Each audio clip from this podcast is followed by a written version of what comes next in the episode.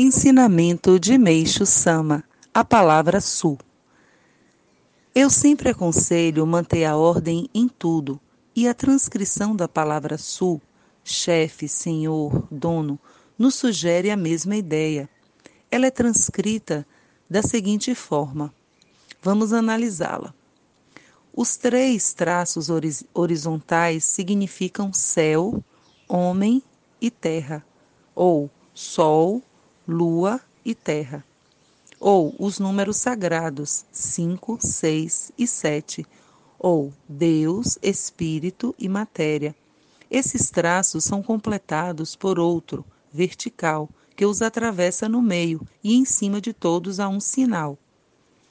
A política, a economia, a educação, a religião ou qualquer outra atividade humana, tudo em suma deve observar essa hierarquia se assim não for, nada poderá correr bem. Mas até hoje, tudo que existe geralmente está separado, situando-se no plano vertical ou no plano horizontal. Uma das maiores consequências disso nós observamos no antagonismo entre o pensamento fundamental do Oriente e do Ocidente. Finalmente, chegou o tempo de cruzar os pensamentos e as atividades, como os traços e planos da palavra analisada, isto é, o tempo de seguir o exemplo da palavra su, cujo significado, como já vimos, é senhor, chefe, dono.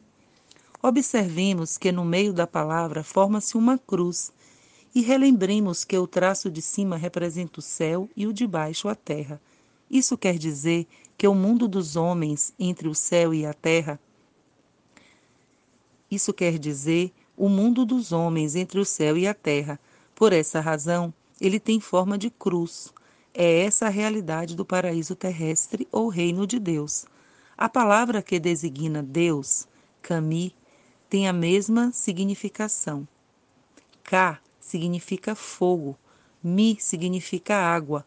O fogo arde verticalmente e a água corre horizontalmente. Unindo Ka e Mi, obtemos Kami, ou seja, Deus, cujo trabalho é unir, atar. Agora chegou o momento em que Deus quer unir o que está separado, porque está próximo o reino dos céus. Os católicos fazem o sinal da cruz sobre o peito.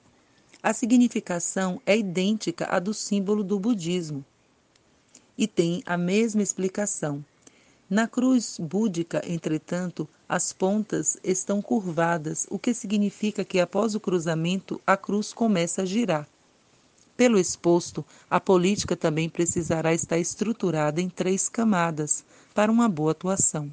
Se assim não for, haverá distúrbios e incompreensão, o que gerará conflitos. A cruz que se observa na palavra sul liga perfeitamente a parte de cima e a de baixo. Assim, a classe média entre o povo tem a função de harmonizar as classes alta e baixa, Acima de todos, temos o presidente ou o primeiro-ministro para governar.